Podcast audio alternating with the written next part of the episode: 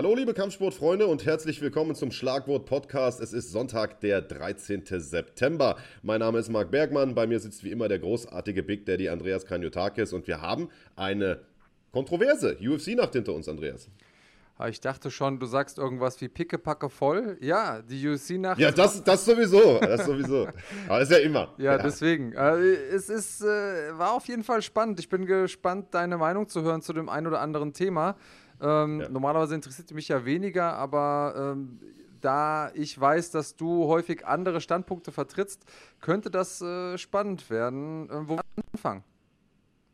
Äh, ich würde sagen, wir besprechen wie immer mal so ein bisschen das Hauptprogramm von unten nach oben, besprechen jetzt aber nicht jeden Kampf, sondern die äh, letzten drei, äh, denn das waren die sozusagen mit den Kontroversen, das waren auch die mit den spannendsten Finishes, vor allen Dingen aus Sicht äh, auch der deutschen MMA-Szene und steigen ähm, damit ein. Oder nicht mit den drei letzten, sondern mit den vier letzten. Dann haben wir nämlich Ed Herman und Mike Rodriguez noch mit drin.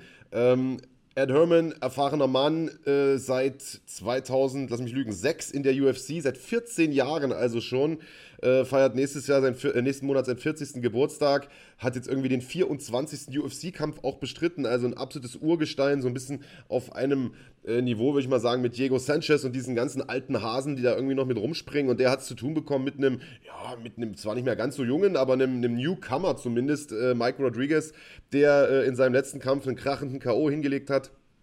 Und ehrlicherweise auf dem besten Weg dazu war, gegen Ed Herman äh, den nächsten krachenden K.O. einzufahren. Aber äh, da hat der Referee ein bisschen was gegen gehabt. Äh, Chris Tajoni, der da eine wirklich massive Fehlentscheidung getroffen hat, Andreas.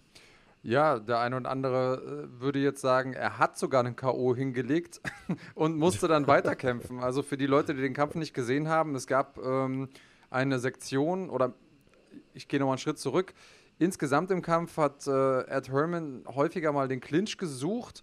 Im Stand-up, also aus der Distanz, war für mich Rodriguez klar der bessere Mann, hat einen wunderschönen ähm, ja, Thai-Style, der gut anzusehen war. Viele Frontkicks, äh, viele Low-Kicks. Und im Clinch, da haben viele Leute gedacht, okay, da hätte Herman die Nase vorne, weil er gute Ellbogen da hat. Aber auch da hat er ein bisschen Probleme gehabt und äh, dann hat er versucht, so ein bisschen zu grinden, am Cage ein bisschen und hat dann da auch in der zweiten Runde, hat vorher auch viele gute Treffer gelandet, auch viele Ellenbogen, aber in der zweiten Runde eine Serie von zwei Knien gelandet, wovon das erste Knie ganz, ganz klar auf die Leber ging und das zweite Knie, naja, so ungefähr im Brustkorbbereich. Und in der Folge hat danach der Referee abgebrochen, aber nicht, weil er gesagt hat, okay, das ist jetzt ein TKO, sondern weil er das als Tieftritt gewertet hat und hat dann Herman fünf Minuten Zeit gegeben, sich zu erholen. Und wer schon mal so einen Leberhaken bekommen hat, der genau gesessen hat, der weiß, die braucht man auch. Die hat er sich dann auch genommen. Und am Ende des Tages äh, oder am Ende der Runde äh, hat da Rodriguez nochmal versucht nachzukicken, aber hat dann nicht mehr den Sack zumachen können. Und ja, natürlich gab es dann eine zusätzliche Chance für Ed Herman. Ja, und die hat der ohne Probleme genutzt, äh, beziehungsweise ohne zu zögern genutzt. Äh, mehr oder weniger in der sozusagen sprichwörtlich letzten Sekunde. Äh, lag nämlich auf dem Rücken, hat der Rodriguez in der, ich weiß gar nicht genau, Halfguard, glaube ich, war es, auf jeden Fall in Top Control auf sich und äh, schnappt sich noch den Kimura Grip. Ich sag noch, oh, der wird doch jetzt nicht sweepen, sweept das Ding und äh, bringt sogar noch die Submission durch und zwingt äh, Mike Rodriguez da irgendwie in Minute, ja, in der dritten Minute der dritten Runde da zum Abklopfen. Also hat da im Prinzip einen Kampf nochmal gedreht, den er eigentlich schon klar verloren hatte. Äh, jetzt muss man natürlich sagen, Andreas, auf der einen Seite Veteran Move äh, von Ed Herman, der da einfach seine Erfahrung ausgespielt hat, erstens cool geblieben ist, äh, zum Schluss das Ding nochmal rumgerissen hat. Naja, und der halt auch ein Stück weit Kapital aus dieser Fehlentscheidung vom Referee geschlagen hat. Man hat ihn hinterher dann gefragt, naja, äh, bevor wir jetzt hier im Postfight-Interview irgendwas anderes ansprechen, lass uns erstmal über den Elefanten im Raum sprechen. Was war denn da mit diesem Tieftritt? Ähm, der war ja nun meilenweit über äh, sozusagen äh, der Gürtellinie. Er hat gesagt, naja, so nach dem Motto, ich weiß von nix, ich habe nur gemerkt, das tut irgendwie weh, äh, was soll ich machen, müsste ich mir nochmal angucken. Also klar, äh, ist jetzt vielleicht nicht unbedingt, sagen wir mal, die, die schönste Art und Weise, so einen Kampf zu gestalten, aber letztlich, äh, wer gewinnt, hat recht. Ähm, ich könnte mir gut vorstellen, dass er jetzt nicht unbedingt Fans gemacht hat mit der Aktion. Ich weiß auch nicht, äh, ja, oder ich gebe es vielleicht mal zurück, du bist ja der, der Profi hier unter uns beiden. Ähm, hättest du das Ding so angenommen, wenn es dir auf dem Silbertablett serviert wird, oder wärst du korrekt geblieben, hättest gesagt, nee, nee, Leute, eigentlich, äh, eigentlich wäre ich jetzt K.O. Weil ich glaube, die meisten wären halt äh, so oder, oder hätten gehandelt wie Ed Herman. Ja, ich glaube, die generelle Frage ist, kann man ihm einen Vorwurf machen? Das meine ich, ja. Und ähm, wir sind häufiger in der Situation, häufiger im Kleineren zwar, dass Referees Urteile fällen, die na, vielleicht zu meinen Gunsten, vielleicht zu meinen Ungunsten ausgehen und ich muss mit beidem leben können. Auch das gehört sozusagen dazu, zu dieser Erfahrung, die man sammelt im Oktagon. Und das hat Herman alles richtig gemacht. Natürlich, wenn der Referee abbricht und sagt, okay, das war ein Low Blow, dass er nicht aufsteht und sagt, nee, nee, du musst den Kampf abbrechen. Äh, ich bin übrigens K.O. gewesen vor allen Dingen in dem Moment, wo er ja Schmerzen hat und so ein Leber-K.O. oder ein, äh, ein, Lebertreffer, das sind ja einige Schmerzen, das ich, kann ich schon verstehen. Ähm, ich weiß nicht, ob er irgendetwas falsch gemacht hat, ganz ehrlich nicht. Ähm, ich fand es ein bisschen interessant zu sehen. Ich habe mich ein bisschen daran erinnert, äh, wenn man so beim Flipper oder sonst irgendwie bei, auf seinem Handy-Game kurz davor ist, in so einem Reaktionsspiel seinen Highscore zu knacken und dann denkt, oh, jetzt muss ich nur noch das und dann knacke ich den Highscore und dann fällt der Flipperball irgendwie runter. Und so ähnlich war der Gesichtsausdruck von Rodriguez, als er seinen Arm da äh, im, im Kimura ge ge äh, gefangen hatte. Der hat genau ja. richtig verteidigt, hatte seine Hand da in der Hüfte und sein Gesichtsausdruck war so, als, er, als die Hand rausging, oh nein, bitte lass das jetzt nicht passieren. Weil er hat ihn auch am Anfang der dritten Runde auch schon ich will nicht sagen kurz vorm K.O., aber der Referee hat ein paar Mal gesagt, als diese Ellbogen ähm, zum Kopf kamen, ähm, zum Kopf von Ed Herman seitens Rodriguez, hat der Referee häufiger gesagt: So, du musst jetzt was machen, du musst mir was zeigen, äh, Ed. Und ja, da kam dann ein bisschen was. Hätte man eigentlich auch abbrechen können mit bisschen Goodwill, hat er nicht gemacht. Ja, und dann liegt er da irgendwie von unten in der Halfguard und holt das noch. Also ich glaube, man kann da Herman nichts vorwerfen. Man kann auch Rodriguez nichts vorwerfen. Der hat einen großartigen Kampf gemacht. Meine Frage an dich: Kann man dem Referee was vorwerfen? Naja, klar, also einem musste ja was vorwerfen. Einer hat ja definitiv einen Fehler gemacht. Ähm, ich sag mal, ich habe es in der Übertragung auch gesagt, ich möchte kein Referee sein. Und äh, Fehlentscheidungen passieren natürlich, das passiert in jeder Sportart. Äh, aber äh, wenn das so eine gravierende, kampfentscheidende Szene ist, dann ist das, schon, ist das schon ein bisschen schwierig. Und ich sag mal, ich glaube, er wird nicht richtig gesehen haben, wo das Knie getroffen hat, denn er stand ja hinter den beiden. Also er stand nicht irgendwie genau daneben, wo er eigentlich stehen sollte auch, so ehrlich muss man auch sein, sondern er stand hinter äh, hinter Rodriguez in dem Fall und hat einfach nur gesehen, okay, da knallt ein Knie hoch und Herman sackt zusammen und fasst sich sozusagen an die Leiste, weil äh, auch das muss man dazu sagen, klar, wahrscheinlich kannst du Herman nicht wirklich einen Vorwurf machen, aber er hat das schon ein Stück weit auch forciert, indem er sich ja absichtlich da unten hinpackt und immer mal wieder so ein bisschen dran rumzuppelt und rumrüttelt und so. Also so ganz äh, von Schuld freisprechen würde ich ihn jetzt nicht, aber klar, die Schuld, die hat natürlich Chris Tajoni. Äh, ich würde da jetzt nicht zu doll auf ihm rumhacken, denn wie gesagt, das ist eine eine Entscheidung in einem Bruchteil von einer Sekunde. Er stand einfach falsch. Das ist das Problem. Und ich sag mal, wenn du die Aktion nicht siehst, kannst du sie eigentlich auch nicht ahnden.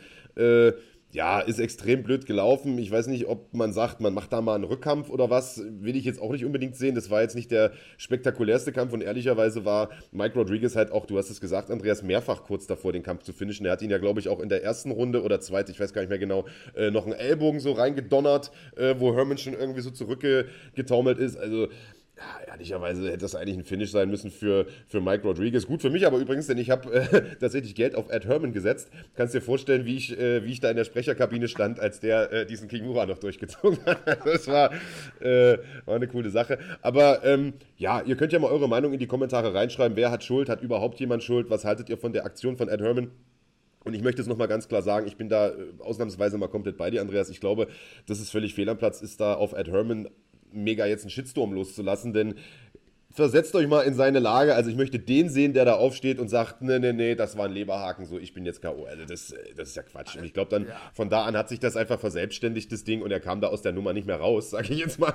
Und äh, ja, nee, einfach, solche also Dinge passieren halt einfach manchmal. Fair Play hin oder her, aber wenn ich die Chance bekomme, im Kampf zu bleiben, bleibe ich im Kampf. Ähm, das ist was anderes, wenn man irgendwie sagt, oh, ich kann nicht weiterkämpfen. Hätte er, hätte er jetzt gesagt, ich kann nicht weiterkämpfen und damit ähm, provoziert, dass sein Gegner irgendwie disqualifiziert wird, das wäre ein richtiger Arschloch-Move gewesen. Ähm, und bevor ihr quasi euren Kommentar tippt, noch eine Info. Es gibt ja, seitdem die Unified Rules überarbeitet wurden, die Möglichkeit eines Videobeweises quasi. Und dieser Videobeweis wäre natürlich in so einem Moment ideal. Leider sieht das Regelwerk aber nicht vor, dass der Videobeweis in solchen Situationen eingesetzt wird, sondern der Videobeweis kann nur dann eingesetzt werden, wenn die Aktion kampfbeendend ist. Also wäre das jetzt zum Beispiel ein Knie gewesen zum Kopf und man wäre sich nicht sicher gewesen, ist der Gegner jetzt auf dem Boden gewesen oder nicht, dann hätte man einen Videobeweis einsehen können und entweder dann eben eine Disqualifikation draus gemacht oder das TKO stehen lassen. In so einem Fall, obwohl es echt cool wäre, gab es die Möglichkeit nicht. Ja, also ich sag mal, finde ich gut, kommentiert das mal äh, oder schreibt das mal in die Kommentare rein, was ihr davon haltet. Denn ähm, der Sinn dieser Regel ist ja der, dass sozusagen, nachdem der Videobeweis angefordert wurde, der Kampf nicht nochmal neu angepfiffen werden kann. Und das halte ich schon für relativ sinnvoll. Äh, auch hier würde ich die Frage vielleicht an dich nochmal zurückgeben, Big Daddy. Stell dir mal vor, äh, die brechen das Ding ab, äh, Kampf ist erstmal, der Drops ist gelutscht, Adrenalin-Drop, äh, du bist im Prinzip raus aus dem Kampf im, in Gedanken schon und dann äh, machen die den Videobeweis, sagen, ah, Moment mal, das war gar nicht erlaubt die Aktion oder was weiß ich. Wir pfeifen das Ding jetzt nochmal an. Also, das fände ich wäre schon eine ganz schön harte Nummer für einen Kämpfer, muss ich ganz ehrlich sagen. Also, ja, ja. weiß ich ja nicht, was sagst du? Also, nee, also psychologisch also. und wir haben das irgendwie ein paar Mal schon auch äh, gemeinsam, als wir kommentiert haben, erlebt. Wenn du einmal innerlich abgeschlossen hast und denkst, okay, so, ja. mh, hm, das ist jetzt vorbei, egal ob jetzt gut oder schlecht, dann nochmal komplett neu reinzufinden, das verändert den Kampf. Und ich bin ja immer ein großer Gegner von allen Dingen, die irgendwie die Dynamik des Kampfes in irgendeiner Art und Weise neu mischen. Insofern, ja, ja fände ich sehr, sehr ungünstig. Wenn aber die beiden Kontrahenten wüssten, dass es nicht automatisch einen Kampfabbruch bedeutet, kurz mal ins Video reinzuschauen ähm, dann könnte man das durchaus machen. Also auch das könnt ihr uns gerne mal in die Kommentare schreiben. Wünscht ihr euch den Videobeweis oder habt ihr Angst, dass das äh, verfälscht, dass es die Dynamik ein bisschen auseinanderreißt? Ich bin mir nicht ganz sicher, was ich da 100% mir wünschen würde. Ähm, das ist anders als beim Open Scoring zum Beispiel, aber das machen wir jetzt gerade nicht auf das Thema. Nee, also vielleicht an der Stelle nochmal so eine Idee von mir. Ich habe das, äh, haben wir glaube ich uns auch schon mal drüber unterhalten, Andreas. Ich weiß nicht, ob on-air oder off-air, aber ich sag mal, gerade in der UFC, in den kleineren Ligen wird es wahrscheinlich schwierig, aber die UFC hat das Geld, hat die Ressourcen. Ich glaube, es wäre einfach tatsächlich sinnvoll, so einen Video-Referee zu haben, der irgendwo im Bunker sitzt, äh, das Publikum nicht schreien hört und so weiter, der aber das Replay sieht und der kann ja im Bruchteil von einer Sekunde dem Typen im Oktagon sagen, nee, nee, nee, das war gar kein Tieftritt. Ja. Einfach um solche Sachen äh, zu vermeiden. Weißt du, also äh, man muss ja nicht das komplette Ding abpfeifen und nochmal neu anpfeifen, sondern es reicht ja, wenn der in dem Moment sagt Break und dann kriegt er aufs Ohr gesagt, Moment mal, war kein Tieftritt und dann kann, weiß er, wie er das Ding zu werten hat. Wäre jetzt in der Situation auch blöd, weil dann hätte man ja nochmal neu starten müssen und hätte, ich weiß auch nicht, Rodriguez dann auf den angeschlagenen Herman wahrscheinlich draufsetzen nee. und lospounden lassen müssen. Aber äh, es würde sich aber in eine Reihe anderer sozusagen fragwürdige Aktion, glaube ich, lösen lassen. Aber äh, wer sind wir, als dass wir das entscheiden sollten? Vielleicht, äh, wie gesagt, habt ihr ja ein paar gute Ideen, ein paar gute Vorschläge, wie man sowas in Zukunft lösen könnte. Der ähm, ja, Co-Main-Event, zu dem würde ich jetzt vielleicht mal springen oder willst du Roxanne oder Ferry nee, gegen Andrea Lee noch äh, besprechen? Schlimm genug, also, dass ich mir das angucken musste. Ich, ich will nicht noch drüber sprechen. ja, also wie blöd auch von Andrea Lee, ne? Aber gut, wollen wir gar nicht, äh, wollen wir gar nicht nochmal drauf rumreiten. Äh, auf die habe ich übrigens auch Geld gesetzt und also die Freude, die ich im vorigen Kampf hatte, die ist in da direkt wieder getrübt worden. Die war dann wieder weg. Äh, ja, äh, Co-Hauptkampf Ottman Azatar gegen Karma Worthy, das war dann allerdings wieder was, was es definitiv wert war, angeguckt zu werden. Ein Kampf, der, äh, also wo viele am Anfang gesagt haben, oha, beide ja doch relativ jung noch in der UFC, Karma Worthy zwei Kämpfe, Ottmann ein Kampf, äh, beide schon im Co-Main-Event, haben natürlich ein Stück weit davon profitiert, dass, äh, sagen wir mal, die Veranstaltung von Corona ein bisschen getroffen wurde, dass der Hauptkampf weggebrochen ist, etc., aber ähm, haben definitiv unter Beweis gestellt, oder zumindest Ottmann hat unter Beweis gestellt, dass er diesen äh, Co-Main-Event-Spot da zurechtbekommen hat und ähm, beide bekannt als schlagstarke K.O.-Puncher, Ottmann ungeschlagen gewesen, zwölf Kämpfe, zwölf Siege. Karma Worthy auf der anderen Seite hatte in seiner Karriere schon sechs Niederlagen und zwar alle sechs vorzeitig. Das war natürlich so ein bisschen schwieriges Vorzeichen und man hat sich schon gedacht, naja, ähm, gerade in seinem Debüt auch, wo er den Devontae Smith umgelegt hat, hat er auch ein, zwei Dinger kassiert. Das darf er sich gegen Ottmann nicht leisten und so weiter. Naja, und ich sag mal, letztlich ist es genauso gekommen. Also Ottmann landet eine Bombe und macht den Sack, also Killerinstinkt äh, wäre untertrieben, macht den Sack dazu nach, weiß ich gar nicht, einer Minute 33. Wahnsinn. Ja, ich würde gerne ein paar Sachen ergänzen. Zum einen, dass äh, Karma Worthy ja zuvor sieben Kämpfe in Folge gewonnen hatte und äh, das war unter anderem einer der Gründe dafür, dass auch einige Buchmacher ihn vorne gesehen haben, auch wenn es ja. nicht ganz eindeutig vorne, aber schon knapp vorne war. Ähm, außerdem ja, hat er schon einen interessanten Stil. Und äh, Ottman Asaita, ja, den haben wir bislang immer nur gewinnen sehen.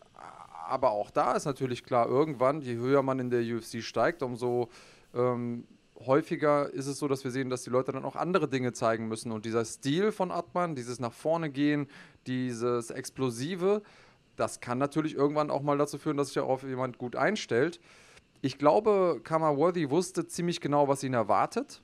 Und ähm, er hat auch am Anfang, ich sag mal, die beiden haben sich so ein bisschen belauert, wie so zwei Cobras. Und ja. äh, Worthy war der Erste, der sich was getraut hat, hat da diesen Low-Kick reingefeuert. Und in dem Moment ist Asaita im Prinzip explodiert, hat direkt gemerkt, ich habe ein, zwei gute Treffer gelandet und danach ja, hat er den quasi geblitzt und da waren ein paar richtig, richtig üble Sachen dabei. Karma Worthy hat sich die ganze Zeit beschwert, ähm, dass der Kampf abgebrochen wurde, bis er dann das Replay gesehen hat. Da gab es eine lustige Szene, wo beide noch im Cage stehen und nach oben ja. gucken und sich das Replay angucken. Und danach war äh, Karma Worthy dann auch relativ ruhig.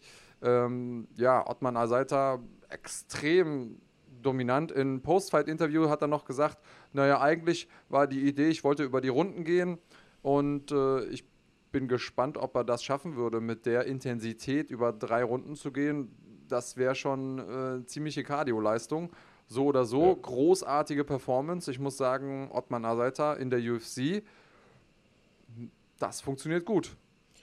Das funktioniert gut und ich, man muss jetzt ehrlicherweise sagen, dass die UFC natürlich dadurch, äh, dass sie ihn hier in diesen Co-Main-Event-Spot gepackt haben, äh, natürlich auch die ich will nicht sagen Messlatte, aber äh, sozusagen schon, schon ein paar Schritte äh, weitergemacht hat, als man das vielleicht mit einem anderen Kämpfer machen würde, der erst irgendwie ein, zwei Kämpfe in der Organisation hat. Das heißt, es wäre ja jetzt ja Quatsch, äh, den in der nächsten Veranstaltung wieder irgendwie in den zweiten Fight des Vorprogramms zu stecken, sondern jetzt hat man hier einen Typen, der 13 Kämpfe hat, 13 Siege, 12 Finishes, 10 KOs, zwei davon in der ersten Runde in der UFC. Also das sind halt auch irgendwie Credentials, die äh, sozusagen diesen Kämpfer dafür prädestinieren, ihn weiterhin prominente in, in, in prominente Spots zu packen und ihm langsam auch äh, wirklich ein paar prominente Namen vielleicht auch vorzusetzen. Also ich denke da wirklich, das Leichtgewicht ist natürlich eine der bestbesetzten Gewichtsklassen, aber ich denke da so an die unteren Regionen äh, der Top 15. Da warten ein paar spannende Namen und ich bin mal sehr, sehr gespannt, wen man äh, Ottmann da jetzt in der nächsten Zeit vorsetzt. Da bin ich auch äh, sehr, sehr gespannt. Und ähm, es ist so, wie du sagst, die UFC sucht sich die Leute schon ganz, ganz genau aus, denen sie da irgendwie Spotlight gibt. Und ähm, wer das so ein bisschen verfolgt hat, äh, die UFC blendet ja seit neuestem auch Twitter-Kommentare und sowas ein. Ja, Twitter, ich weiß, Deutschland äh, tut sich manchmal ein bisschen schwer mit diesem Medium, aber äh, anderswo, lasst euch das gesagt sein, ist das relativ groß. Ähm, und der hat Ottmann wirklich sehr viel Zuspruch bekommen, auch insbesondere aus der MMA-Community und quasi auch von der MMA-Royalty. Ich weiß nicht, ähm, an Kamaru Usman kann ich mich zum Beispiel erinnern der ähm, da auch noch was getwittert hat, so nach dem Motto, ich hab's euch doch gesagt, dieser Ottmann, das ist ein krasser Typ. Und ähm, ja, der ist da schon angekommen in, in, in dieser Garde, sag ich mal. Ja gut, das ist jetzt natürlich auch Stallkollege von ihm, äh, alle bei Ali Abdelaziz unter Vertrag, wenn ich mich nicht irre. Ja. Äh, dass die natürlich untereinander füreinander Stimmung machen, ist, ist logisch. Aber äh, vollkommen zu Recht natürlich aber auch das Lob, muss man sagen. Denn äh, da kann man sagen, was man will. Das hat Ottmann wirklich hervorragend gemacht. Das war auch nicht irgendein Glückstreffer oder so eine Scheiße, sondern das war perfekt gesehen. Da hat der Worthy einfach ein bisschen gepennt und äh, hat da, ich weiß gar nicht, Overhand und linker Haken war es, glaube ich, oder sowas, äh, gute Kombination gekriegt und Ottmann sofort Klick umgestaltet auf Killer-Modus und hat ihn da auseinandergenommen.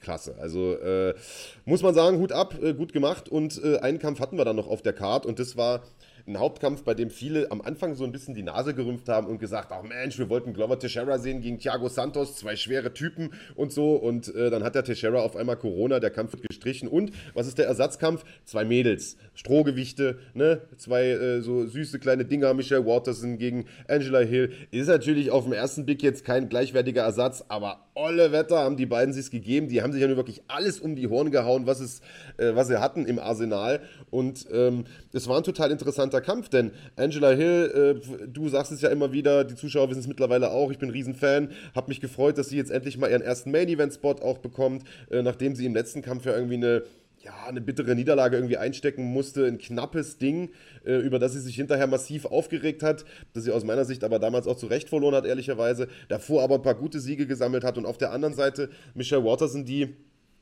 ja, weiß ich auch nicht, die immer wieder ganz oben angeklopft hat. Es hat aber nie so richtig gereicht, die immer schon ein bisschen zu klein war, auch für die Gewichtsklasse, die aber trotzdem immer dort mitgehalten hat, gegen starke Leute auch gekämpft hat. Zuletzt aber eben auch zwei herbe Schlappen kassiert hat gegen Joanna Jonjacek und Carla Esparza, ehemalige Titelträgerinnen. Und äh, dementsprechend doch einen Kampf hatten mit sehr, sehr viel Vorgeschichte auch. Das muss man einfach sagen, mit, ja, mit sehr, sehr viel, was da auf dem Spiel stand. Für Waterson ging es darum, oben fest, sich weiterhin festzusetzen und nicht abzurutschen in den Rankings. Für äh, sozusagen Angela Hill ging es genau darum, den umgekehrten Weg zu gehen, endlich den Sprung an die Spitze zu schaffen, da im Strohgewicht und vielleicht mal irgendwann doch noch nach dem Titel greifen zu können. Äh, tolle Vorgeschichte. Und dass es um so viel ging, äh, das hat man auf jeden Fall dann auch im Kampf gesehen, Andreas. Richtig. Äh, möchte noch eine Sache ergänzen. Du hast ja gesagt, die erste äh, Main Event, der erste Main Event Spot für Angela Hill und damit war sie die erste Afroamerikanerin, die jemals in einem UFC Main Event stand. Also da noch so ein bisschen Geschichte geschrieben ähm, und ich würde sagen, da hat sie auf jeden Fall abgeliefert. Also da hat sie sozusagen ihren Schwestern einen guten Dienst geleistet und insgesamt, glaube ich, den Frauen MMA einen guten Dienst geleistet, denn äh, viele Leute sind bestimmt da hingegangen, haben sich gesagt, Mensch, dieser Kracherkampf, das hat doch die Fightcard wirklich schwächer gemacht. Ich muss sagen, keiner, der diese Fightcard gesehen hat, hat danach wahrscheinlich gedacht, oh ja, hier hat mir mal was gefehlt. Ähm, insofern, das auf jeden Fall ein ganz, ganz äh, großes Plus die Frage ist, wie wertet man diesen Kampf? Und ich würde dir gerne mal eine Frage zuspielen. Jetzt haben beide Kämpferinnen, sowohl Waterson als auch Hill, ihre letzten beiden Kämpfe via Split Decision hm, bestritten. Und ähm, bedeutet das. Verloren auch, ja. Naja, also Hill jetzt die letzten beiden verloren und äh, Waterson die, den letzten verloren und den jetzt gewonnen. Ähm, bedeutet das, dass die Mädels in der Gewichtsklasse alle so gleich auf sind, dass es eben kaum Unterschiede gibt? Oder lässt das Rückschlüsse zu auf den Kampfstil der beiden? Machen sie es einfach nicht eindeutig genug? Also dann würde ich die Frage vielleicht mit einer Gegenfrage beantworten. Ähm, das ist nämlich die, die ich mir gestern dann im Nachgang gestellt habe, äh, oder eigentlich auch schon vor dem Kampf. Egal, wer dieses Ding gewinnt. Mal angenommen, man würde derjenigen jetzt sofort einen Titelkampf geben gegen die amtierende Titelträgerin, Weili Zhang. Wie würde das denn ausgehen? Ich glaube, das, das wäre dann keine Split Decision, soweit würde ich mich jetzt irgendwie aus dem Fenster lehnen. Ich glaube einfach, die ist dann nochmal ein ganz anderes Niveau und man hat ja auch äh, gesehen im vorletzten äh, oder mittlerweile vorvorletzten Kampf von, von Michelle Watterson, ähm, da hat sie ja auf die ehemalige Titelträgerin ist sie da getroffen, nämlich Joanna Jonjacek und das war auch eine sehr, sehr eindeutige Sache. Also ich glaube schon, ähm, dass es sozusagen zur absoluten Spitze in der Gewichtsklasse noch, äh, noch, ein, noch ein größerer Schritt ist. Ich glaube aber, dass es in dem Bereich, wo die beiden so rumschwirren, ich glaube, Ranglistenplatz 8 und 9 oder so war das, ähm, dass das da schon alles sehr, sehr, dass das da schon sehr, sehr nah beieinander liegt, sag ich mal. Und äh, hinzu kommt, dass beide natürlich nun auch einen, ähm, keinen ähnlichen Stil haben, das nicht, aber beide überwiegend gern im Stand kämpfen. Äh, ne? Hill eher so dieses klassische brettharte Muay Thai, auf der anderen Seite Waterson mit ihrem Karate-Ding und diesen Schnappkicks und so weiter. Aber äh, beide, beide Strikerinnen sind und im Strohgewicht natürlich das nun eben nicht so ist, dass da irgendwie rein nach die Leute umfallen K.O., äh, sondern Kämpfe eben öfter mal über die Punkte gehen. Also ich glaube schon, dass es daher so ein bisschen rührt. Äh, ja, dass sich da keine so, so deutlich durchsetzen konnte. Woran das genau liegt, das kann ich dir auch nicht sagen, Andreas. Wahrscheinlich liegt es wirklich so eng äh, beisammen da in, in dieser Region der Rangliste. Was denkst du denn? Tja, wenn ich darauf eine Antwort hätte, hätte ich dich nicht gefragt tatsächlich. Ähm, ich ich glaube, Hill war, ist auf, auf 13, habe ich jetzt gerade nochmal geguckt. Und ja, 13. Äh, Watterson war auf 8. Äh, und ja. klar, wenn du sagst, die Top 5, sage ich mal so, in der Gewichtsklasse, das ist dann schon nochmal ein großer Sprung. Und äh, ich glaube, dass so jemand wie Rose Namajunas oder so da auch äh, noch ein bisschen eindeutiger ist in ihren Ergebnissen. Ja. Aber genau deswegen stehen die eben auch weiter oben. Ja, ich, ich glaube, dass es eine Mischung ist aus beidem. Ich glaube, beide haben einen sehr, sehr unterhaltsamen Stil. Das hat mir großartig gefallen. Und da ja. muss man auch so ein bisschen drüber nachdenken, ob ein guter Kampf immer nur dann ein guter Kampf ist, wenn es eben auch ein Finish gibt. Ähm, und das, glaube ich, ist nicht so. Auf der anderen Seite äh, ist Angela Hill eben jemand, den ich genauso wie du super gerne sehe.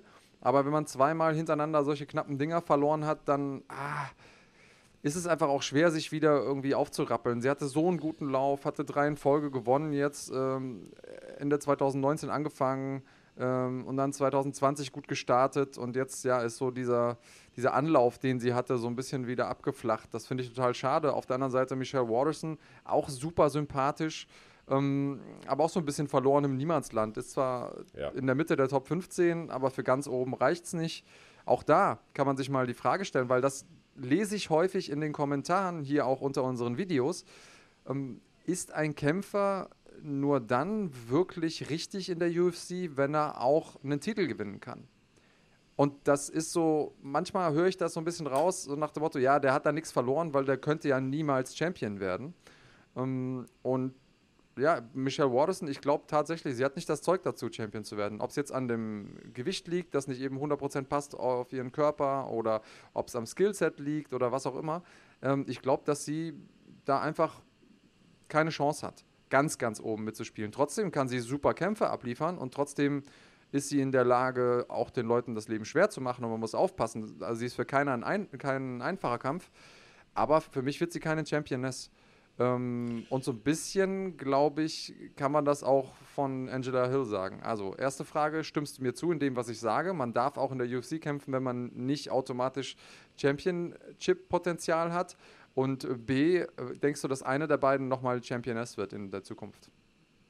Äh, ja und nein. Also ich also ich glaube auch nicht, dass beide Champion werden. Äh, wie gesagt, Watterson ist, glaube ich, einfach zu klein. Da fehlt die Physis. Ich glaube nicht mal, dass es das Skillset ist. Ich glaube schon, dass sie ähm, die ist ja, also well-rounded, die ist ja, sagen die Amerikaner, die ist äh, all, äh, rundum gut ausgebildet, gut am Boden, gut im Stand, die ist einfach, die ist einfach zu schmal, die ist einfach nicht kräftig genug und so. Äh, und Angela Hill ist einfach ein bisschen zu eindimensional, da komme ich gleich auch nochmal drauf, wenn wir vielleicht so Runde für Runde ein bisschen durchgehen. Ähm, aber klar kann man in der UFC kämpfen, wenn man kein Champion wird. Also äh, ich sag mal, einige der unterhaltsamsten Kämpfer aller Zeiten äh, waren keine Champions. Also ich, was weiß ich, äh, keine Ahnung. Nick Diaz will jetzt zurückkehren, war nie Champion, wird wahrscheinlich auch keiner mehr und so. Clay Guida. Also man, äh, Clay Guida äh, und so. Also ich sag mal, wenn es jetzt nur Champions gäbe, dann, dann gäbe es ja nur Häuptlinge und keine Indianer mehr, sag ich mal. Also äh, ein Titel ist jetzt, ist jetzt für mich kein, kein Kriterium, da in der UFC mitzumischen, sondern Kriterium für mich ist, liefert derjenige unterhaltsame Kämpfer ab, gewinnt er auch mal. Also wenn du jetzt natürlich 20 äh, Kämpfe in Folge verlierst, ist auch Quatsch. Also du musst schon mithalten können auf einem gewissen Niveau. Äh, naja, und du musst halt einfach dieses Herz haben. Dieses, wir hatten uns ja damals über diesen Max Roskopf unterhalten, der da freiwillig aufgegeben hat. Also so jemand hat für mich in der UFC halt nichts zu suchen. Aber jemand, der dreimal in Folge verliert, wie ein Ed Herman, und dann trotzdem sagt, Alter, ich bin zwar 40 und die anderen Typen, gegen die ich kämpfe, alle 20, aber ich versuche es jetzt trotzdem nochmal. Und äh, dann nochmal einen Lauf zusammenstückelt äh, aus zwei, drei Siegen. Das ist für mich UFC-Kaliber, das ist für mich UFC-Material und äh, der wird natürlich natürlich auch keinen Titel mehr gewinnen. Also ähm, ja, aber lass uns äh, doch vielleicht mal reingehen in den Kampf, denn ähm, der Kampf war natürlich auf der einen Seite super spektakulär, das haben wir schon gesagt, aber auch der hat für einige Diskussionen gesorgt, denn es war eine knappe Kiste, äh, war ein Kampf, der aus meiner Sicht in beide Richtungen eigentlich hätte gewertet werden können. Und es ist wieder mal eine Punktentscheidung gewesen, äh, eine Split-Decision gewesen gegen Angela Hill, die natürlich super angefressen da rausgegangen ist, äh, da total abgekotzt hat, weil das ja im letzten Kampf schon so war. Und ähm, ich habe vorhin gesagt, Andreas, ähm, ich bin der Meinung, sie hat den letzten Kampf gegen Claudia Gardelia schon zu Recht verloren, knapp, mm. aber aus meiner Sicht zu Recht. Und ich bin ehrlicherweise auch der Meinung, dass sie diesen Kampf hier zu Recht, wenn auch knapp verloren hatte. Ich hatte, hätte es ihr gegönnt, ich hätte auch nicht gemeckert, wenn sie ihn gewonnen hätte. Aber ähm, ich würde vielleicht mal so ein bisschen mein Scoring durchgehen und dann würde ich gerne mal deins hören, denn äh, dann können wir es mal abgleichen mit dem, was die, was die Punktrichter gesagt haben. Denn da ist zumindest eine Wertung dabei, die ich ganz und gar nicht verstehen kann. Also erste Runde war für mich eine klare Runde für Angela Hill, die da rausgekommen ist wie die Feuerwehr, gebrettert hat ohne Ende. Also genau das gemacht hat, was sie gut kann, nämlich hohes Volumen, äh, sozusagen Thai-Boxen, Basics, knallhart da reinhämmern und äh, da wirkte Michelle Watterson schon so ein bisschen überrumpelt. So, in der zweiten hat sie dann das Tempo aber schon ein bisschen rausgenommen. Ich weiß nicht, ob sie sich gedacht hat, meine Fresse äh, ist auch mein erster Fünf-Runden-Kampf, spare ich mir mal lieber die Kräfte. Und schon hatte Waterson da auch ein bisschen mehr Platz zu arbeiten und äh, dementsprechend auch selber ein bisschen äh, äh zu punkten. Zweite Runde habe ich dementsprechend an Waterson gegeben und in der dritten äh, hat Waterson das geschafft, was für sie eigentlich der Schlüssel zum Sieg war, nämlich die hat einen Takedown geholt und hat äh, Hilda im Prinzip fast die halbe Runde lang am Boden kontrolliert. Und von da an, finde ich, hat Hill auch zumindest ein paar Minuten lang erstmal wie ausgewechselt gewirkt. Denn äh, das hat man ja richtig angemerkt, dass sie die ganze Zeit vorsichtig ist, guckt, wann kommt wieder ein Level Change, wann kommt ein Takedown und hat dann einfach nicht mehr so aufgetrumpft im Stand, äh, bis sozusagen dann in der Schlussphase, wo sie nochmal richtig aufs Gaspedal getreten hat. Naja, und äh, so hatte ich das Ding am Ende dann irgendwie 3 zu 2 Runden für Waterson gewertet mit einer sehr, sehr, wobei die, die vierte und die fünfte Runde sehr, sehr knapp waren aus meiner Sicht. Also die hätte man durchaus äh, in beide Richtungen geben können. Wie hast du es denn gesehen? Ja, ähm, ich muss sagen, ich habe ähm, die ersten beiden Runden bei Hill gesehen, habe sie aber genauso gesehen wie du äh, in der Sache. Also äh, Hill in der ersten Runde für mich klar die besseren Treffer. Da waren irgendwie zwei rechte Dinger dabei, die haben richtig eingeschlagen. Ähm, war für mich aber eine, eine Hill-Runde, auch wenn Waterson irgendwie gut mitgehalten hat und, und gut gekämpft hat. Aber Hill hat auch die Takedowns gut verteidigt in den ersten beiden Runden. Ähm, in der zweiten Runde dann äh, Waterson ein bisschen weniger kicken, ein bisschen mehr angefangen zu boxen, hat auch ganz gut getroffen. Ähm, hat auch äh, in der vierten Minute, glaube ich, so, ein, so eine Step-in-Right getroffen, richtig schöner Treffer. Am Ende des Tages hat mir trotzdem Hill in der zweiten besser gefallen, hat am Ende noch irgendwie Spinning Backfist, Tornado, Tornado Kick versucht und so. Also sie war diejenige, die für mich den Kampf vorangetrieben hat. Sie hat ihren Kampf gekämpft, äh, Watersons Takedowns abgewehrt und so. Das ist auch mal sowas, was ich für mich selber ein bisschen mit draufnehme. Und wenn es knapp ist, dann gucke ich immer, okay, wessen Kampf wird gerade gekämpft. Deswegen habe ich die ersten beiden Runden bei ähm, Hill gehabt. Die dritte Runde hatte ich bei Watterson und dann kommen Runden 4 und 5 und ähm, ja, die sind denkbar knapp, aber ich habe sie auch knapp an Watterson gegeben. Aber oh. hätte man eben auch in die andere Richtung geben können. Insofern bin ich eigentlich, ähm, ja, was die ersten vier Runden angeht, mit zwei der Judges komplett überein. Und die, ähm, und die letzte Runde, ja, keine Ahnung. Äh, das, das ist eben das Blöde mit knappen Runden. Ähm, und das ist eben das Blöde mit so einem Kampfstil. Und das ist vielleicht nochmal ein äh, Argument für das Open Scoring, weil, ja, hätte man das vorher gewusst, wo man steht, dann hätte die entsprechende äh, Kämpferin dann eben nochmal einen Zahn zulegen können. Ähm, aber noch ein Zahn mehr, weil guck mal, also die fünfte Runde, wenn du mal zurückdenkst, da haben ja beide nochmal, also noch ein Zahn mehr zulegen kannst du ja schon fast gar nicht. Also da hat ja erst Waterson mhm. aus allen Rohren geschossen und jede Art von Kick ausgepackt, die sie irgendwie noch im Arsenal hatte. Das kam aus allen Richtungen dann auf einmal, wie in so einem Street Fighter Spiel oder so. Und, äh, und danach hat dann äh, aber auch sofort Hill nochmal äh, richtig aufs Gas gedrückt, im Clinch Knie reingehauen und, und richtig Gas gegeben. Also ich glaube, noch mehr äh, kannst du auf der Zielgeraden ja gar nicht äh, auf die Tube drücken. Aber äh, ja, wir gucken, wir gucken mal auf die, die Punktrichterzettel, denn die haben das Ganze ein bisschen anders gesehen. Äh, da gab es tatsächlich, oder einer zumindest hat es ein bisschen anders gesehen, der hat tatsächlich äh, vier Runden für Michelle Waterson gewertet. Und also, das war eine enge Kiste und man kann das beiden geben, aber vier Runden für Waterson, das ist schon. Das ist hart, sag ich mal, oder? Was sagst du? Ich glaube, wenn man es so geschrieben sieht, dann ist es hart. Ähm, wenn man mal sich Runde für Runde anguckt und ähm, du hast ja selber gesagt, ähm, also erste Runde Hill, das hat ja auch der Kollege so gemacht. Äh, äh, Sal D'Amato war das, glaube ich, wieder, der Gute. Ähm, ja. Zweite Runde habe ich bei Hill gesehen, war aber knapper, das heißt mit bisschen Goodwill und je, je nachdem, wo man sieht, äh, äh sitzt äh, und, und was man sieht, kann man das auch an Watterson geben. Naja, dritte Runde auch klar Watterson und Runden 4 und 5 äh, mhm. knapp. Also es ist mit Sicherheit ja. eindeutiger, als es irgendwie der Kampf abgebildet hat. Oder wenn man den Kampf gesehen hat, würde man sagen, der war auf keinen Fall so eindeutig, 4 zu 1. Aber wenn man es Runde für Runde betrachtet, kann man schon irgendwie verstehen, wie die Wertung zustande kommt. Also ich sehe da auch keinen großen Skandal, um ehrlich zu sein, auch wenn ich nicht der größte Fan äh, von D'Amato bin. Ähm, ja, naja, interessanterweise, das vielleicht noch, bevor wir äh, da jetzt einen Deckel drauf machen auf das Thema UFC, weil wir uns jetzt wieder schon ganz schön verquatscht haben hier, äh, halbe Stunde lang für die, für die paar Kämpfe. Äh, tatsächlich hat äh, Angela Hill auch so gut wie jede Trefferstatistik äh, angeführt. Also zumindest die in den Runden äh, mhm. 1, 2 und 5 und zwar deutlich angeführt. Runden 3 und 4 hat sie denn, wenn wir jetzt nur nach tre reinen Treffern werten, verloren. Jetzt wisst ihr, ich bin kein Freund von diesen Trefferstatistiken, aber es sind eben auch Statistiken, die da so ein bisschen mit einfließen. Ähm, könnt ihr ja mal sagen, was was, hättet ihr da äh, mehr gewährte Treffer oder doch eher Kontrolle oder doch eher Tempo oder äh, was weiß ich, Oktagon-Kontrolle? Ähm, ja, Erzählt mal, schreibt es in die Kommentare. Äh, ich denke, unterm Strich kann man sagen, war eine interessante Fight Night, wo nicht die ganz großen Namen drauf waren, aber auf jeden Fall ein paar ganz große Kämpfe bei waren. Mhm. Und ähm, ganz große Kämpfe, Andreas, die gibt es nächste Woche auch in Deutschland. Wir haben endlich mal wieder einen Russen-Leuchtturm-Event, nachdem es ja äh, doch einige Monate äh, lang durch Corona ein bisschen ruhiger geworden ist. Wir letzte Woche schon irgendwie so ein Triple-Header hatten mit äh, drei großen Events irgendwie parallel. Ähm, es äh, nächstes Wochenende richtig in die Vollen, denn dann gibt es die zweite Ausgabe von National International Fighting Championship mit gleich zwei Titelkämpfen, einen im Halbschwergewicht und einen im Federgewicht, Andreas. Und das ist ein absolutes Schmankerl für äh, Freunde des ja, technischen Grapplings, des Bodenkampfes, denn mit Sascha Sharma trifft ein hervorragender Grappler auf einen der besten Ringer der deutschen MMA-Szene, nämlich Saba Bolagi. Und du, mein Lieber, hast mit beiden nochmal gesprochen vor diesem Kampf. Genau so war es und äh, ja, es war ein sehr, sehr spannendes Gespräch. Noch lieber als äh, die beiden äh, zum Quatschen da zu haben, ist sie zum Kämpfen da zu haben.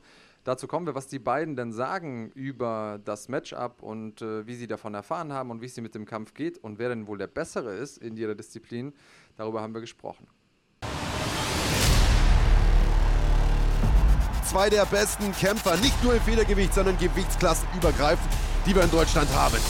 Ringerass Saba Bolagi. Er war Ringer des Jahres, hat EM Bronze geholt, hat eine beispiellose Karriere hingelegt. Sascha Sharma, ein hochgefährlicher, hervorragender Bodenkämpfer. Das wird eine Jahrhundertschlacht. Wie abgefahren ist das denn? Erstmal hallo und herzlich willkommen. Äh, danke, dass ihr euch die Zeit genommen habt. Also ihr seid ja beide eingespannt, so auch im normalen Alltag. Ihr habt ja auch so keine keine große Langeweile. Das Angebot kam rein, gegen Saba zu kämpfen. Was war deine erste Reaktion? Was war das erste, dein erster Gedanke, der durch den Kopf geschossen ist in dem Moment? Geil, lass machen. Okay, ja. ja. Ich Bock darauf. Ohne Witz. Also ich, äh, ich, ich habe Saba äh, letztes Jahr getroffen gehabt in Hamburg. Der hat einen super Titelkampf gemacht gegen den Nummer Solmers. Hat auch wunderbar gewonnen. Wir haben uns auch danach kurz unterhalten.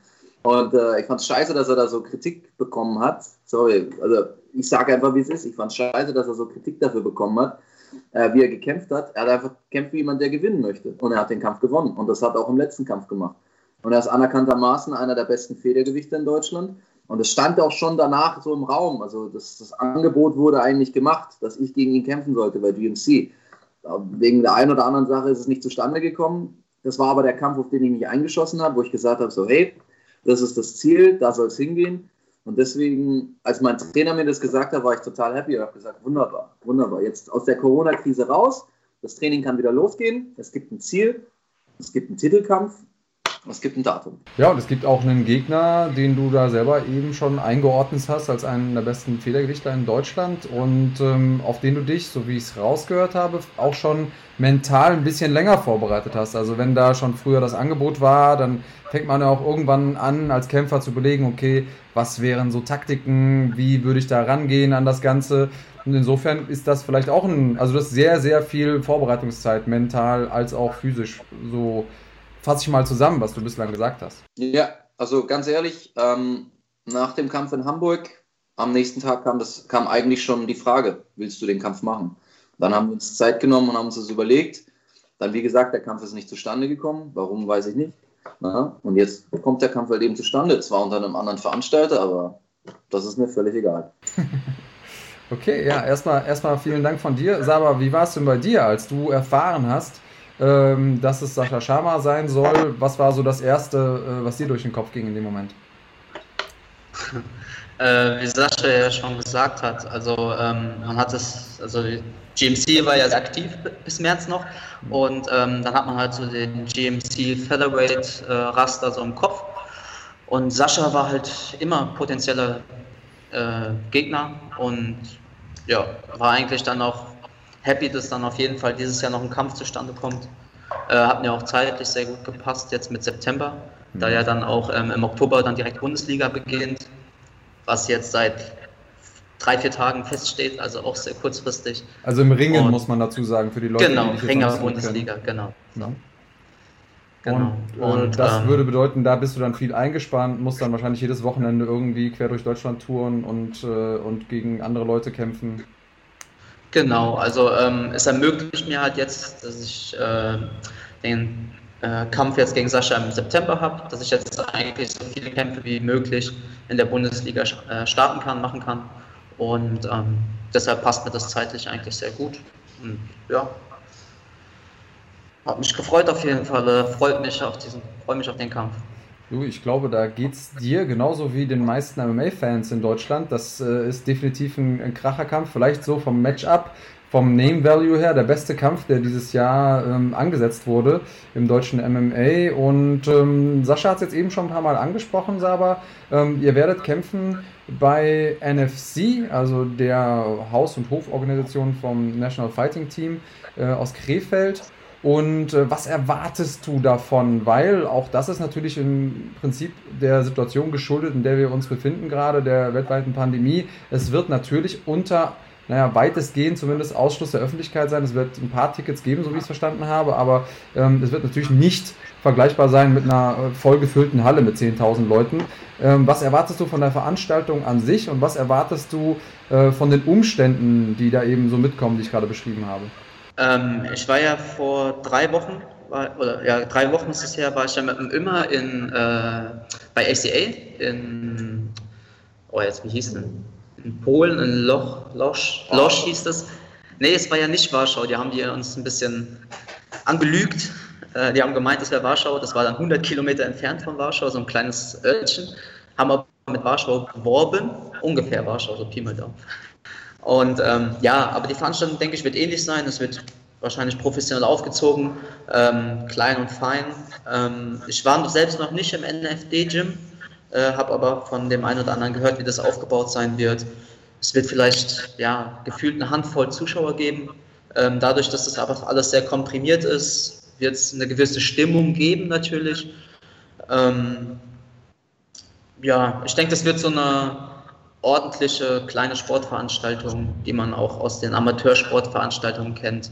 Ähm, ordentlich aufgezogen. Das erwarte ich. Du kennst es ja auch aus dem Ringen, Ringerveranstaltungen, auch die Bundesliga und so finden ja meistens irgendwo in der Sporthalle statt und dann hat man zwar auch Fans und teilweise auch sogar viele Fans, ähm, aber es ist nochmal ein Unterschied zu einer Gala. Denkst du, dass das ein Vorteil sein könnte, dass du es sozusagen gewohnt bist, auf der ganzen Range zu kämpfen, sowohl auf der großen Gala als auch äh, auf kleineren Sportveranstaltungen? Äh, mein Vater hat das ja gesagt, er sagt so, ach, mach dir keinen Kopf, du hast auch schon heimgekämpft, da waren 20 Zuschauer und davon 18 Muddis. Und äh, da hörst du dir jeden Atemzug auf der Matte, jeden Furz und äh, also alles schon gekämpft, also ja, ich mache mir da eigentlich nicht so den Kopf. Für dich keinen Unterschied, weil du sagst, es ist eh derselbe Sport, äh, wo ich den ausübe, egal? Eben, also es bleibt, also es gibt so gewisse Rahmenbedingungen, die bleiben immer gleich. Es gibt einen Ref, es gibt drei Punktrichter, es gibt einen Cage, ab und zu auch mal einen Ring hm. und einen Gegner. Hm. Und äh, ja, das sind so die Bedingungen, die immer gleich bleiben. Und am Ende same business, different day.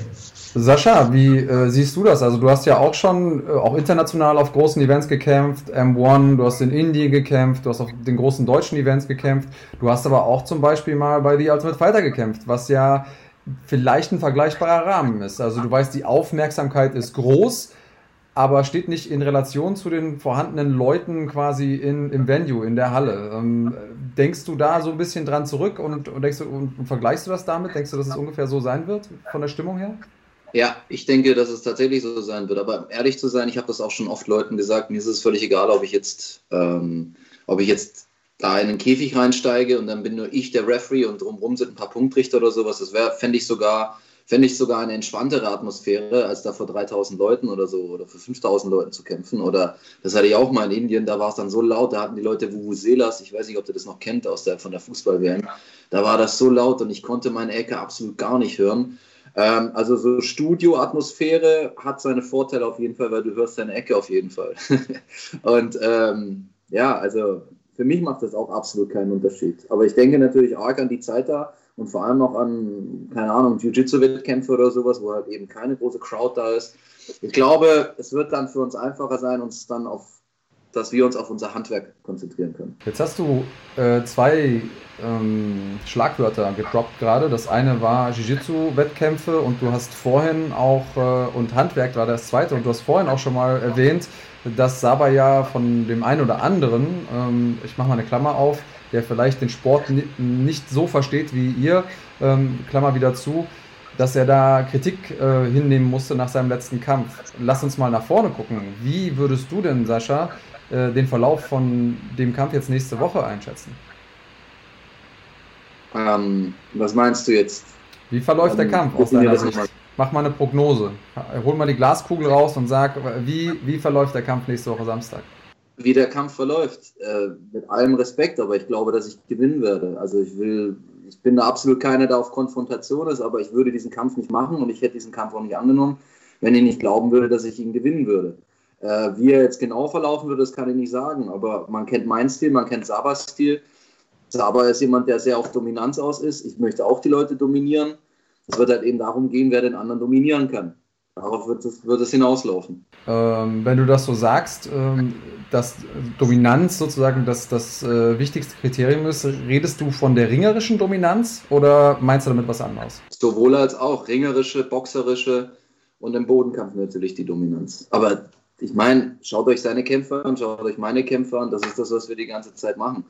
Also ich denke mal, da wird man jetzt nicht groß was anderes erwarten können. Ich weiß, du willst jetzt ein bisschen rauskitzeln und so weiter, aber hey, ich habe größten Respekt immer vor allem meinen Gegnern und Saba ist auch nicht jemand, der irgendwie mich mal vor irgendwie, äh, wie soll man sagen, blöd ausgerufen hat oder sonst irgendwas. Ich sage das mit allem größten Respekt. Er ist ein super Kämpfer und so weiter, aber ich bin davon überzeugt, dass ich nächste Woche gewinnen kann. Du, ich bin auch selber kein großer Freund von Trash Talk, aber ich würde meinen Job jetzt nicht gut machen, wenn ich euch nicht wenigstens danach fragen würde. Und deswegen, Saba, ähm, an der Stelle die Frage an dich.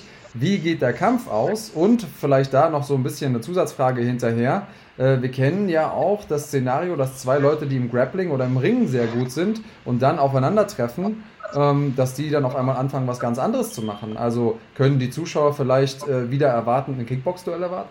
Ähm, ja, ist ja oft so, dass dann, wenn zwei Leute die gleichen Stärken haben, sage ich mal, dass die sich dann irgendwie aufheben gegenseitig und dann was völlig anderes bei rauskommt. Ähm, ja, wie Sascha schon gesagt hat, also man wird in keinen Kampf gehen, wenn man nicht die Chance des Sieges äh, sieht. Und ähm, dementsprechend denke ich, dass ich da auf jeden Fall auch mit meiner ganzen ringerischen Erfahrung da ein bisschen ja, so das Zepter in der Hand halte, zu entscheiden, wo alles stattfinden wird. Und ähm, ja, wer am Ende halt dem anderen so seinen Stil aufzwingen kann und sein, äh, wie eh und je, seinen Gameplan durchbringt, der wird das Ding halt machen. Der hat die Nase vorn. Äh, was bedeutet das denn für denjenigen, der gewinnt? Also vielleicht mal so Einordnung für, für dich persönlich, Saba, in deiner Karriere. Was, was bedeutet dieser Sieg? Äh, vielleicht mal so auf die nationale Szene betrachtet. Ähm, ist derjenige, der diesen Kampf gewinnt, dann der Beste in der Gewichtsklasse und auch international betrachtet? Hat das irgendeine Strahlkraft nach außen? Ähm, gut, meine Ansicht im MMA ist ja eh ein bisschen anders. Also ich keiner von uns könnte eigentlich behaupten, dass er der Beste in seiner Gewichtsklasse ist, weil wir den direkten Vergleich nicht haben wie im Amateursport. Also es ist nicht so, dass ich jetzt der Beste 2018 und 2019 oder 2020 bin, weil ich eben nicht gegen alle angetreten bin. Ähm, wir haben viele nationale Topkämpfer, auch 66, die ähm, international aber unterwegs sind. Das heißt, mit denen können wir uns gar nicht messen. Deswegen finde ich diese Aussage, ich bin der beste nationale Kämpfer, äh, immer so ein bisschen dahin, äh, salopp dahingesagt, da man sich ja eben nicht mit diesen messen kann. Ähm, ich denke, dass Sascha Scham auf jeden Fall in Deutschland halt einen sehr, sehr großen Namen hat und das äh, auf jeden Fall auch ein Ansporn ist für mich, mich dort zu beweisen. Ähm, NFC ist momentan so oder mit der Fightcard aktuell echt eine große Veranstaltung, beziehungsweise hat jetzt ein Ausrufezeichen gesetzt und ja, den Titel möchte ich mir halt jetzt auch noch holen und dann halt als äh, gute Voraussetzung und Ausgangspunkt halt für die zukünftige Planung. Sascha, Sag du mal ganz schnell, was würde denn ein Sieg in dem Kampf nächsten Samstag für dich bedeuten?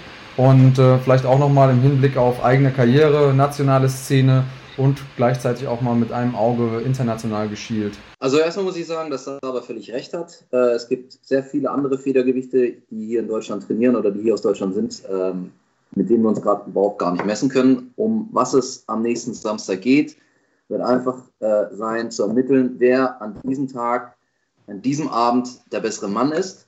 Saba ist GMC-Champion.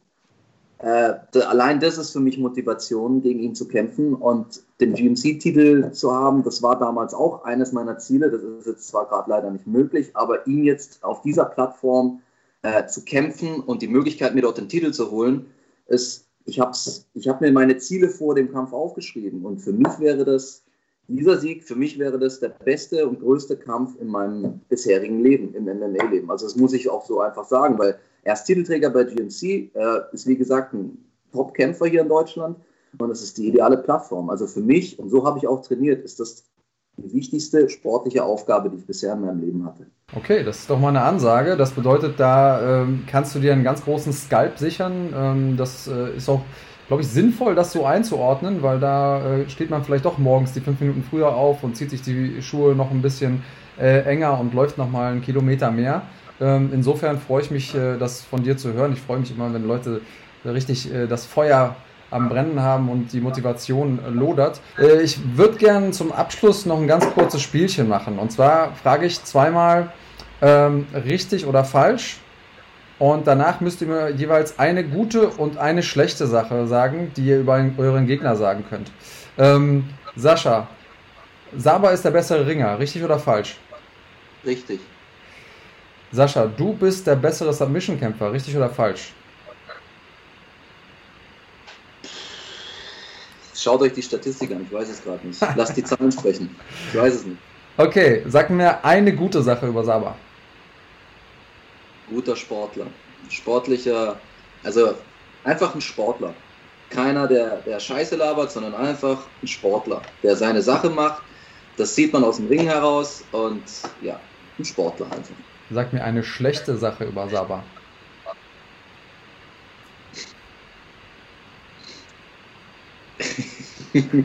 dass ich gegen ihn kämpfen muss nächsten Samstag. okay. Ja, ich meine, was soll ich jetzt sagen? Ich kenne Oh, jetzt hast du es mir aber schwer gemacht, ey. Nein, ich, ich, will auch gar nicht. Ich meine, was soll ich jetzt dich beleidigen oder sowas? Ja, ich meine, ich habe dich, hab dich einmal persönlich gesehen und da habe ich dir gesagt, du hast einen super Kampf gemacht. Das ist das Einzige. Ich habe nichts persönlich gegen dich. Ich will einfach ja, nur gegen dich gewinnen. Das ist alles. Ne? Das ist alles. Und das werde ich auch mit völliger Vehemenz machen. Und ich werde auch kämpfen bis zum Ende, aber ansonsten, was soll ich Schlechtes über dich sagen? ich kaufe dir das ab, dass du, äh, dass du mit voller Vehemenz kämpfen kannst, ohne gleichzeitig einen menschlichen Groll zu hegen. Saba, ähm, du bist der bessere Ringer, richtig oder falsch? Richtig. Sascha ist der bessere Submission Artist, richtig oder falsch? Äh, falsch. Ähm, sag mir eine gute Sache über Sascha. Ja, auch Sportsmanship auf jeden Fall. Da ist Sascha auch vorne mit dabei. Gibt nichts sag, Schlechtes zu sagen. Sag mir eine Jetzt. schlechte Sache.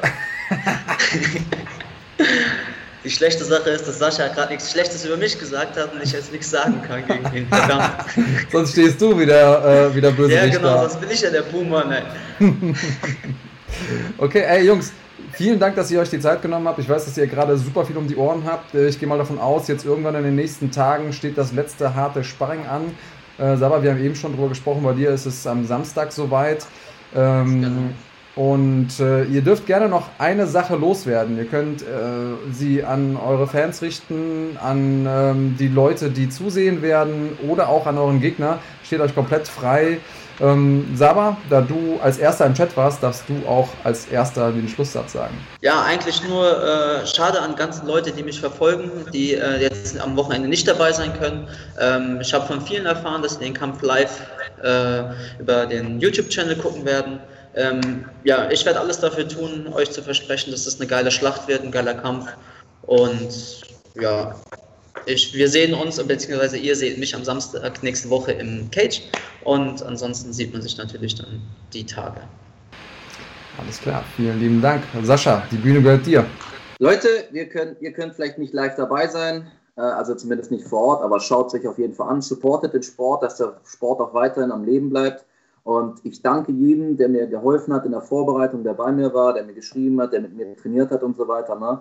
Und es wird ein geiler Kampf werden nächsten Samstag. Ich brenne schon richtig drauf. Dankeschön. Alles klar, ich danke euch beiden auch. Es hat mir sehr viel Freude gemacht, mit euch das Interview zu führen, aber ich bin mir sicher, dass es noch sehr viel mehr Freude machen wird, euch beim Kämpfen zuzusehen. Ich wünsche euch weiterhin eine verletzungsfreie Vorbereitung und freue mich darauf, euch nächste Woche Samstag zu sehen. Habt noch eine gute Zeit.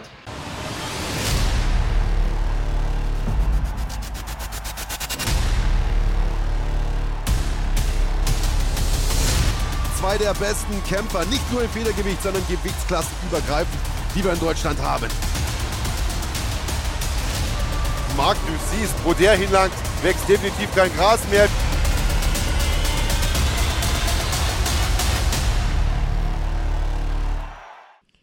Also eine großartige Veranstaltung. Das Ganze gibt es am 19. und 20. September live aus Krefeld für Fans äh, des Profisports. Der 19. September sicherlich der interessantere Termin. Das ist nämlich der mit den ganz, ganz großen Fights mit Sascha Sharma gegen Saba Bolagi und dem Halbschwergewichtstitelkampf von Marc Dussis. Lieber Andreas, wir beide werden vor Ort sein. Freue ich mich riesig drauf. Ähm, ja, ansonsten würde ich sagen, lass uns mal noch über das sprechen, was aktuell in der MMA-Szene so ein bisschen passiert ist. Da hat nämlich ein junger Herr mal wieder Schlagzeilen gemacht, äh, ja, der, den wir schon im Käfig jetzt schon eine ganze Weile nicht mehr gesehen haben, der eigentlich dieses Jahr irgendwie eine Riesensaison hinlegen wollte und fünf, sechs Mal kämpfen wollte, den wir aber seit Anfang des Jahres nicht mehr gesehen haben, der stattdessen mit der Familie jetzt erstmal ein bisschen Urlaub gemacht hat im schönen oder auf dem schönen Korsika und dabei von der Polizei verhaftet wurde. Äh, die Rede ist von niemand Geringerem als Conor McGregor. Ja, muss man sich schon fast drüber unterhalten, ob er denn noch zur MMA-Szene gehört, weil er ja nach eigenen Aussagen eigentlich gar nicht mehr kämpfen wollte und sich darüber gewundert hat, so hat es ja angefangen erstmal, das war das Erste, was man von ihm gehört hat die Woche, äh, sich gewundert hat, dass die USADA da bei ihm aufschlägt auf der Yacht. Ähm, vielleicht war das auch so ein bisschen eine Chance, ähm, A, relevant zu bleiben im Game, um das nochmal rauszuhauen und B, zu erwähnen, dass man eine Yacht hat. Ähm, das weiß ich nicht so genau. Ähm, aber so oder so war das so eine News, über die ich ein bisschen drüber gelesen habe und mir gedacht habe, gut, äh, Connor tönt mal wieder laut. Die nächste News, dass er dann festgenommen wurde ähm, und äh, du hast das so schön bei uns intern in die Gruppe geschrieben. Stell dir mal vor, du machst äh, mit deiner Frau und deinem Kind Urlaub und willst einen auf entspannt machen und ein bisschen übers Mittelmeer schippern und äh, dann wirst du irgendwie festgenommen wegen Sexual Assault. Ähm, ja, ist bestimmt nicht unbedingt der Traumurlaub, den man so bei TUI bucht. Nee, da hängt der Haussegen wahrscheinlich erstmal schief, zumal das ja nun nicht das erste Mal ist, dass man dem Guten äh, da irgendwie sexuelle Übergriffigkeit vorwirft. Jetzt ist das äh, bisher alles nicht bestätigt worden und es gab nie irgendeine Verurteilung in der Hinsicht und so weiter. Also wir wollen uns jetzt auch davon distanzieren, jetzt hier äh, den Kollegen McGregor da als, als Sexualstraftäter hinzustellen. Äh, Fakt ist aktuell auch das. Also man hat munkeln hören, dass äh, er direkt auch irgendwie seinen, seinen Publizisten, seinen Agenten und die ganzen Medienanwälte in die Spur geschickt hat, die äh, da sozusagen mit Abmahn, Abmahnung drohen und so weiter denn bislang ist es so, er wurde ins Revier genommen, wurde verhört und wurde auch wieder freigelassen wegen eines äh, ja, Sexual Assault, also eines sexuellen Übergriffs und äh, wegen äh, ja, Sexual Exhibition oder sowas. Also ich würde jetzt mal in Deutschland Exhibitionismus, ja, Erregung öffentlichen Ärgernisses wahrscheinlich bezeichnen. Ähm, ich, äh, also man weiß nicht genau, worum es da geht. Es, ist, gibt jetzt noch kein, kein Opfer, in Anführungszeichen, das sich irgendwie gemeldet hat, im Gegensatz zu vergangenen äh, Vorfällen, wo sich ja, wo da einige unter dem Stein vorgekrochen kamen und, und äh, ihn da angezeigt haben. Ähm, das heißt, man weiß noch nicht genau, worum es hier geht. Äh, Stand jetzt äh, kann man dem Mann nichts anlasten, aber ja, ich weiß auch nicht, ob, da, ob man da langsam Muster erkennt oder was. Natürlich ist es so, wenn du ein berühmter Kerl bist, der in den Medien steht und vielleicht auch noch sich gerne in Pubs rumtreibt und gerne mal einen Schnappes trinkt und so, äh, dass dann sicherlich auch die eine oder andere Dame rauskommt und versucht, eine Markt zu machen und äh, vielleicht so eine Geschichte auch mal erfindet, was weiß ich. Aber in der Häufigkeit ist das ja schon doch sehr, sehr, sehr, sehr ungewöhnlich, oder? Es ist ungewöhnlich, ähm, wenn man das jetzt mal für, also bei normalen Menschen sich anguckt. Wenn wir aber mal mhm. so die Kampfsport-Superstars uns angucken, also die, ich meine jetzt wirklich, ich rede von den Mike Tyson, John Jones, äh, Conor McGregors dieser Welt, dann ist es schon fast eher normal, dass wenn man im Prinzip beides hat, auf der einen Seite durchschlagenden Erfolg im Kampfsport, auf der anderen Seite so ein Mainstream-Appeal und ähm, also wenn es einen Mainstream-Star ähm, in unserer Zeit gibt im Kampfsport, dann ist das ja Conor McGregor. Insofern ja ja, ich weiß nicht, ob es damit zu tun hat, dass äh, man irgendwann an einen Punkt kommt äh, als Mensch, als Mann, wo man denkt so, ah ja, ich kann hier eh äh, machen mit den Mädels, was ich will. Also der amerikanische Präsident würde sagen, grab her by the, du weißt schon was. Ähm, ich weiß nicht, ob das irgendwie da mit reinspielt. Ich weiß nicht, ob es auch so ein bisschen Berechnung ist seitens äh, also der anderen Seite. Das, das, Blöde ist an solchen Situationen, und ich weiß nicht, ob du das wusstest, ähm, alle sexuellen Übergriffe haben im Prinzip eine sehr ambivalente Situation, vor allen Dingen, wenn es so um öffentliche Wahrnehmung und Rechtliches geht. Und zwar ein Großteil aller sexuellen Übergriffe wird nicht angezeigt. Auf der anderen Seite, ein Großteil der sexuellen Übergriffe, die angezeigt werden, sind im Nachhinein aber äh, in, zumindest Fake. mal haltlos und werden, und werden danach Mhm. fallen gelassen. Also das ist total bescheuert, weil im Idealfall wird natürlich alles angezeigt, damit sowas überhaupt nicht passiert. Ähm, aber das Blöde ist für die Leute, die dann nachher drüber urteilen müssen, und urteilen tun ja auf der einen Seite Richter und auf der anderen Seite aber in unserer Zeit auch die Öffentlichkeit, ähm, ist es so, dass auch häufig in normalen Situationen ähm, das eben so ist, dass die Anschuldigungen dann, wenn sie dann getätigt werden, irgendwie nicht stimmen. Und das ist eine total bescheuerte Situation, so eine Zwickmühle. Deswegen versuche ich mir da gar keine Meinung zu bilden. Ähm, ich denke, dass. Ich wollte gerade sagen, ich höre da, hör da so ein bisschen raus, Big Daddy, die Schlampe lügt. Das habe ich überhaupt. Nein, nein, nein, nein, nein. Was ich damit sagen will, ist, dass es einfach sehr, sehr schwer. Ich kann mir beides vorstellen. Das ist halt das Ding. Ja, ja, ich kann mir vorstellen, dass äh, Conor McGregor dieses Superman-Syndrom hat und äh, es gibt ja auch Videos und, und Bilder, die ihn irgendwie hart am Feiern zeigen, auch so mit dem einen oder anderen Schnee, selbst bei Außentemperaturen von über 30 Grad. Ähm, und dass da Dinge passieren, wo man im Nachhinein sagen kann, so, mh, die waren in der Grauzone. Vor allen Dingen mit dem, ja, mit dem Ego, das Conor McGregor hat, kann ich mir gut vorstellen. Oder dass da vielleicht auch schlimmere Sachen passiert sind, weiß ich nicht. Dafür kenne ich ihn nicht gut genug. Aber ich kann mir leider auch das andere vorstellen und deswegen erlaube ich mir schlicht und ergreifend kein Urteil. Gut, dann lass uns da auch gar nicht länger groß äh, drumherum äh, diskutieren. Das äh, Wichtigste vielleicht, was wir aus dieser ganzen Nachricht aber mitnehmen können, ist, das hast du ja gerade schon eingangs irgendwie erwähnt, er hat ähm, die Prüfer von der USADA tatsächlich auch auf, seinen, auf seine Yacht gelassen und hat da irgendwie mal in ins Röhrchen gepinkelt und hat eine Probe abgegeben. Machst du ja eigentlich nicht, wenn du deine Ruhe haben willst und wenn du äh, sozusagen in Rente bist. Eigentlich bist du dann auch aus diesem USADA-Pool abgemeldet und da kommt gar keiner mehr zu dir. Ähm, die Tatsache, dass er da nicht abgemeldet ist und die Leute tatsächlich noch zu ihm kommen und äh, Dopingproben nehmen, die zeigt mir zumindest, dass das mit dem Rücktritt äh, wieder mal nicht ganz so ernst gemeint ist und wir äh, den, den Kollegen McGregor da in den nächsten Monaten sicherlich nochmal irgendwie äh, sehen werden, spätestens wenn Corona vorbei ist oder, äh, keine Ahnung, Khabib Zeit hat oder äh, was auch immer, irgendein anderer großer Kampf da kommt. Große Kämpfe, die gibt es außerdem oder sollte es außerdem Kämpf geben noch äh, einen großen Kampf zumindest im Vorprogramm von Khabib gegen Justin Gaethje, nämlich ein Aufeinandertreffen von Dustin Poirier und Tony Ferguson. Ähm, Dana White hat gesagt, das Ganze wäre sozusagen auch, äh, sagen wir mal, der Backup-Kampf, falls einer der, der anderen beiden ausfällt, dann hätte man entweder Poirier oder Ferguson da noch hochziehen können und so weiter. Und selbst wenn der so stehen geblieben wäre, wie er ist, Poirier gegen Ferguson ist ja an sich auch ein, Riesen, ein Riesenfight, aber den wird es jetzt leider erstmal nicht geben, Andreas.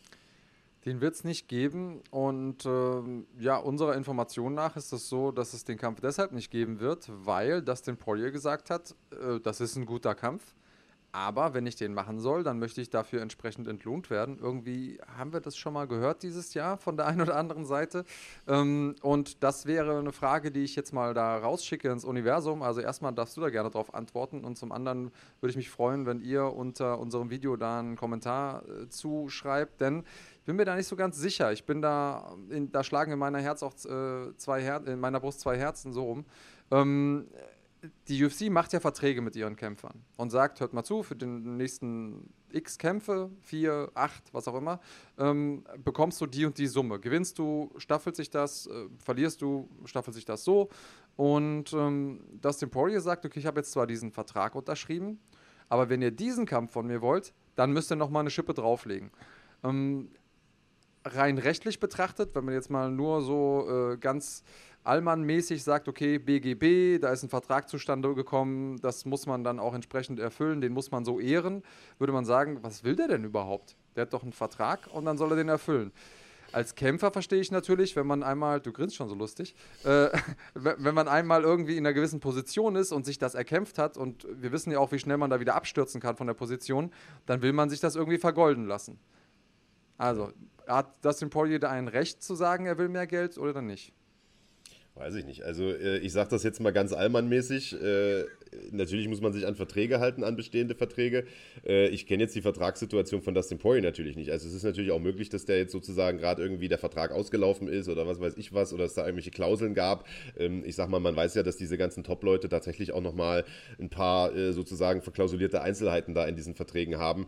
Eins ist aber Fakt, also nicht nur Allmanns oder nicht nur Deutsche verhalten sich wie Allmanns, sondern natürlich auch die Rechtsabteilung von großen Unternehmen.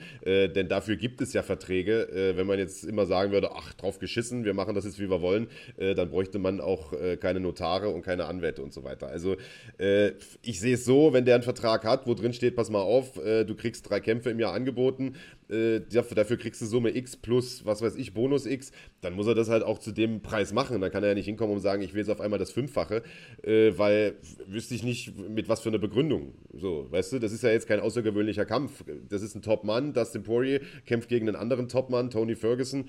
Äh, das ist für mich ganz klarer Vertragsbestandteil. Aber äh, ich, wie gesagt, kenne die Vertragssituation leider nicht. Ich kann nur sagen, ich finde es total schade. Äh, ich kann natürlich verstehen, dass Dustin Poirier so viel Geld wie möglich verdienen möchte, äh, ganz logisch, aber äh, ja, also Vertrag ist halt Vertrag, da bin ich Allmann durch und durch. Und ich finde es aber trotzdem, wie gesagt, relativ schade, denn der Kampf wäre wär ein absoluter Kracher geworden. Ähm, hoffen wir mal, dass die sich irgendwie mal einigen noch und wir den dann vielleicht später sozusagen nachgeholt bekommen. Hm, ja, also die, die UFC schuldet dem Kämpfer Kämpfe, laut Vertrag, und ja. der Kämpfer schuldet der UFC Kämpfe. Ähm, jetzt ist es aber nicht so, dass zwangsläufig der Kämpfer immer jeden Kampf annehmen muss. Ähm, ja, und das, es, ist, es, ist, es ist schon sehr, sehr schwierig. Es ist nee, er muss, ihn, er muss ihn nicht annehmen, er, er, muss ihn nicht annehmen, aber er äh, ist ja nicht in der Position zu sagen, okay, wenn ich den annehme, dann will ich aber das Dreifache an Geld. Das meine ich. Also klar muss der den Kampf nicht machen, logisch mhm. nicht, aber dann kriegt er ja gar kein Geld, so nach dem Motto. Ne? Das ist ja der, der Sinn. Also, äh, keine Ahnung. Ich bin mal gespannt, wie sich das entwickelt. Das Problem ist, dass wir natürlich viel zu wenig wissen. Wir wissen auch nicht, worum, wie viel Geld geht es da. Also, ich sag mal, äh, wenn es jetzt darum geht, dass er gerne äh, 100.000 Dollar mehr hätte, kann man sagen, Mensch, weißt du was, äh, die UFC verteilt ja eh großzügig da noch Boni in der Umkleidekabine und so weiter. Da kann man ja drüber sprechen, so nach dem Motto. Ne? Dass man da aus Goodwill sagt, komm, hier hast du nochmal äh, einen kleinen Obolus und jetzt kämpf aber. Äh, aber wenn er jetzt natürlich den John Jones macht und sagt, ich will Deontay Wilder Money, also irgendwie, keine Ahnung, zweistellige Millionenbeträge, naja, also dann würde ich als, als UFC auch sagen, lass die Kirche mal im Dorf, mein Guter. Ja, oder Pay-Per-View-Cuts. Das kann natürlich mhm. auch sein in dem Moment, ne? Ja. Naja, okay, also wir wissen zu viel, um da final drüber urteilen zu können. Trotzdem, lasst uns gerne mal eure Meinung da in den Kommentaren. Äh, sollte ein Kämpfer, wenn er unter Vertrag steht bei der UFC, einfach jeden Kampf annehmen oder hat er das Recht dazu, wenn es eben ein großer Kampf ist, wenn er sich eine gewisse Position erkämpft hat im Unternehmen, dann auch zu sagen, okay, jetzt haben sich gerade die Spielregeln geändert. Also ich äh, denke da an die John Joneses und an die Jorge Masvidals dieser Welt. Ähm, ja, lasst uns mal wissen, was ihr davon haltet. Ja, aber wie gesagt, nicht zwei Sachen zusammenwerfen. Also ich bin zumindest der Meinung, äh, er muss nicht jeden Kampf annehmen. Also du kannst ja die Leute nicht zwingen, so nach dem Motto. Wenn er sagt, ich habe keinen Bock auf die Scheiße, dann macht das halt nicht so nach dem Motto. Aber ich finde halt, er hat nicht das Recht zu sagen, ich will dafür jetzt das doppelte Geld, wenn das vorher vertraglich anders irgendwie vereinbart war. Mhm. Aber ich meine, das Ding ist, man kann ja immer mit den Leuten sprechen und wenn die sagen, wir zahlen dir das, dann ist das auch in Ordnung. Aber wenn die halt sagen, nee, pass auf, Vertrag ist Vertrag, wir machen jetzt den Allmann, dann äh, muss er sich da halt auch dran halten und dann entweder friss oder stirb. Aber ich bin mal gespannt, was ihr dazu sagt. Ähm, ich hoffe, da sprechen nicht nur die gebrochenen Herzenden äh, sozusagen, die diesen Kampf gern gesehen hätten. Äh, bin ich mal gespannt, was da in den Kommentaren äh, rauskommt. Ja, und die letzte große News dieser Woche ist eine erfreuliche News für europäisches MMA. Eine News, die also ich weiß gar nicht, Jahrzehnte muss man schon fast sagen, in the making ist. Äh, Bellator wird äh, als erster großer internationaler Veranstalter eine MMA-Veranstaltung in Frankreich, genau gesagt in Paris, äh, abhalten. Warum ist das so eine große, große News? Äh, man glaubt es gar nicht, aber in Frankreich war MMA bis Anfang dieses Jahres tatsächlich noch offiziell verboten. Man hat zwar viele Jahre lang dort äh, gute Leute gehabt, die dort hergekommen sind. Check Kongo beispielsweise, der äh, auch für diese Card geplant sein wird äh, oder geplant ist. Ähm, und man hat da tolle Gyms äh, und so. Aber ähm, es, es, durften dort offiziell keine Veranstaltungen abgehalten werden. Und ähm, das bis Anfang dieses Jahres. Das muss man sich mal vorstellen. Also äh, ich weiß auch, dass es diesen äh, diesen, diesen juristischen Prozess, der läuft irgendwie schon seit ich, glaube ich, angefangen habe, MMA zu gucken, also seit gefühlt 20 Jahren irgendwie. Äh, war ein langer Weg für die Franzosen und ich muss sagen, ähm, herzlichen Glückwunsch. Ich freue mich riesig für unser Nachbarland, dass es dort äh, auch vorangeht. Und das ist natürlich auch eine gute Möglichkeit, äh, Andreas, für deutsche A-Fans dorthin zu fahren und sich das anzugucken. Immer cool. Und B, auch für deutsche Kämpfer da vielleicht auf der Karte nochmal unterzukommen. Denn ich sag mal, bis Frankreich ist ein Katzensprung. Gerade äh, da, wo du herkommst und so. Wie weit fährst du bis Frankreich da? Koblenz, die Ecke, wo du mal irgendwie geboren bist? Also, also weiter als ich geboren bin Fall. ich in München, äh, nur mal um so. so. ein bisschen die Fakten äh, auf der Stange zu halten. Und äh, von uns aus nach Frankreich, ja, ist schon noch eine Kante. Aber jetzt so äh, Balingen, so die Kante, wo, äh, wo Peter ist, hm. ich glaube, das sind nur ein paar Stündchen. Ähm, ja, das, das geht schon easy peasy. Und ja, natürlich ist jetzt Frankreich eine andere Geschichte, als äh, jetzt zum Beispiel in die USA zu fliegen für Kämpfe, ja. wo ja die meisten Bellator-Kämpfe stattfinden. Ähm, für die Leute, die das ähm, so noch nicht auf dem Schirm haben, in Frankreich ist eben die Judo-Community sehr, sehr stark. Also die haben äh, erstmal eine sehr, sehr große ja. Lobby und die sind auch gut vernetzt in der Politik. Und ähm, ja, die Idee beim Judo ist es ja, dass äh, ich komme ja ursprünglich aus dem Judo, das war so der erste Kampfsport, mit dem ich begonnen habe. Die Idee beim Judo ist es ja, sobald jemand auf dem Rücken liegt, ist der Kampf vorbei, da hat man verloren, weil da ist man wehrlos. Also so ist sozusagen Judo die Grundidee entstanden, denn wirft man seinen Gegner einmal komplett so, dass er auf beiden Schultern landet, ist der Kampf vorbei, ist ein Ippon, ein voller Punkt und dann ist der Kampf vorbei. Macht natürlich keinen Sinn, wenn man jetzt irgendwie aus einer Jiu-Jitsu, MMA-Perspektive guckt und sagt, okay, ich kann auch vom Rücken aus den Kampf gewinnen. Der reine Wurf an sich macht keinen Sinn. Aber woran die sich halt einfach gestoßen haben, waren diese Schläge am Boden. Und deswegen alle äh, MMA-Veranstaltungen in Frankreich, die mussten ohne äh, Ground and Pound auskommen und dementsprechend gab es keine MMA-Veranstaltungen in Frankreich, offiziell zumindest. Ähm, übrigens auch Francis Ngannou trainiert in, in Paris und ähm, die haben schon eine richtig, richtig gute Community. Aber die durften es halt quasi nicht frei ausüben. Und äh, das ist ein sehr, sehr wichtiger Schritt. Ich bin froh, dass es diesen Schritt jetzt gibt äh, in Frankreich. Und ich bin mal gespannt. Ich glaube, dass dadurch auch die französische ähm, Kampfsportgemeinde nochmal einen Boost erhält, weil da gibt es mhm. sehr, sehr viel Potenzial. Ja, absolut. Am 10. Oktober soll es übrigens schon soweit sein, also ist gar nicht mehr so lange hin, äh, ja, knapper Monat äh, noch. Also sind wir mal gespannt. Und es soll auch eine tolle Card werden. Also, äh, wie gesagt, Jack äh, Kongo wird da, wird da wohl auf der Card sein. Ein paar andere starke Europäer auch. Äh, tolle Nachricht. Ähm, ja, tollen MMA-Sport seht ihr aber nicht nur bei Bellator, sondern natürlich auch hier auf Run Fighting. Um das tun zu können, braucht ihr die Kanalmitgliedschaft hier bei uns auf YouTube. Mit der Silbermitgliedschaft schaut ihr alles live. Mit der Bronzemitgliedschaft könnt ihr es zeitverzögert nachholen. Äh, und was es alles da zu sehen gibt mit diesen Mitgliedschaftsmodellen, das können wir uns jetzt mal anschauen.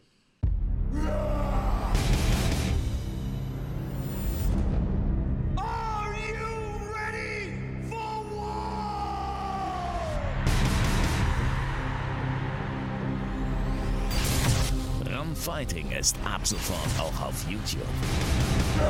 Exklusive Inhalte nur für Mitglieder schon ab 1,99 Euro. Hör mal rein, so.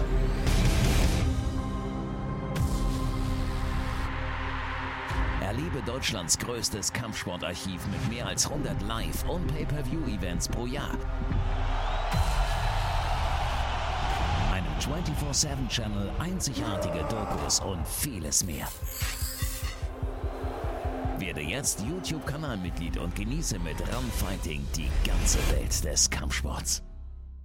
Ja, und eine der Veranstaltungen, die ihr euch anschauen könnt, äh, allerdings nicht mit der Silbermitgliedschaft, sondern dafür braucht es dann die Goldmitgliedschaft. Das ist Fair FC. Am 3. Oktober gibt es das, also in ja, knapp drei Wochen.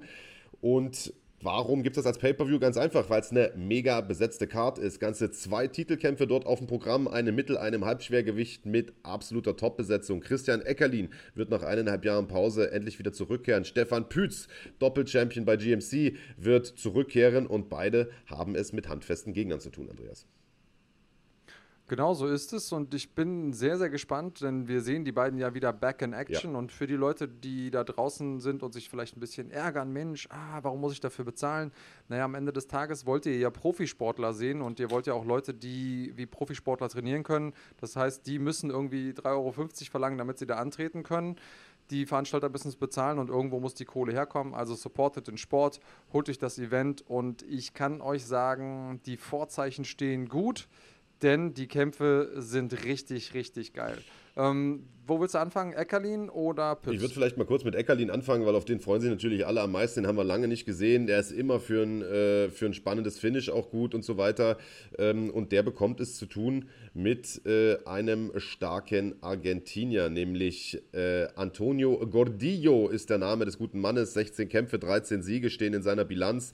Äh, hat zum Schluss in, äh, zuletzt in Bolivien gekämpft im Dezember vergangenen Jahres Ähm, ist gut rumgekommen auf der Welt und äh, hat vor allem zu Beginn seiner Karriere eine, eine beeindruckende Siegesserie äh, zusammen äh, puzzeln können und ist vor allen Dingen ähnlich wie Eckerlin einer, der Kämpfe gerne mit den Fäusten beendet. Acht Siege durch K.O., acht von 13, das ist äh, eine Zahl, die eine deutliche Sprache spricht, Andreas.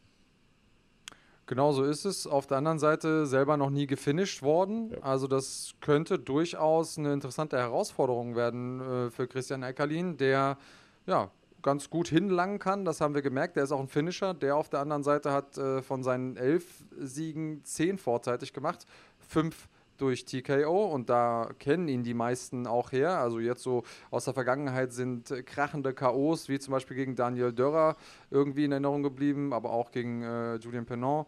Und auf der anderen Seite kann der aber auch Submissions. Und ähm, wer ihm da folgt bei den äh, sozialen Medien, in den sozialen Medien, der sieht, dass auch seine Transitions zu den Takedowns immer besser geworden sind. Also der ist äh, alles andere als irgendwie ein eindimensionaler Kämpfer. Und ich bin sehr gespannt, wie er diesen Kampf angehen wird. Und ähm, ja, auch gespannt, was da Gordillo mitbringt. Denn der kommt mit Sicherheit nicht zum Verlieren hierhin. Ja, zwei Euro fürs Phrasenschwein, Andreas. Aber da hast du natürlich vollkommen recht. Und jemand, der definitiv auch nicht zum Verlieren kommen wird, das ist der Gegner von Stefan Pütz, denn der hat in seiner Karriere bislang noch gar nicht verloren. Sechs Kämpfe, sechs Siege. Äh, klingt natürlich auf den ersten Blick jetzt erstmal stark. Äh, viel weiß man über den jungen Mann allerdings nicht. Der hat den Großteil seiner Kämpfe tatsächlich in äh, ja, kleineren Veranstaltungen in Sao Paulo bestritten, kommt aus Brasilien. Der Name des Mannes, der ja, äh, klingt auch schon nach brasilianischem Zerstörer. Walter Chincho dos Santos Junior ist äh, der Name des äh, 37-Jährigen schon.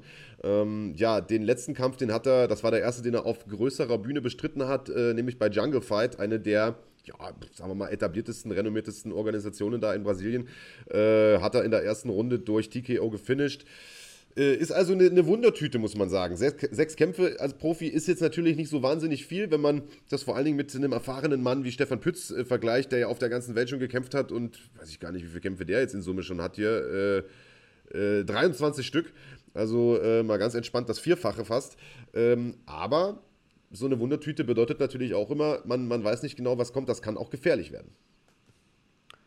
Genau so ist es auf dem Papier. Also wenn man die beiden Kämpfer äh, sich nicht genau anguckt, dann äh, würde man auf jeden Fall sagen, das größte Problem, das Dos Santos hat, ist äh, die Ausdauer, die Physis von Pütz. Also wenn er sich da irgendwie schlecht beraten lässt und früh viel Energie verschießt, was man ja von unerfahreneren Kämpfern kennt, die daran gewöhnt sind, ihre Kämpfe frühzeitig zu gewinnen, dann sollte er sich auf einen sehr, sehr langen, harten Arbeitsabend einstellen. Ja. Und ähm, da muss er einen Weg außen rum finden.